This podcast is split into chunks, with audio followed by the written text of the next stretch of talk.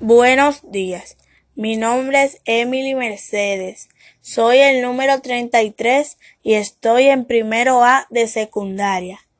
Hoy voy a explicar cuáles son las decisiones que tomo cuando voy al supermercado.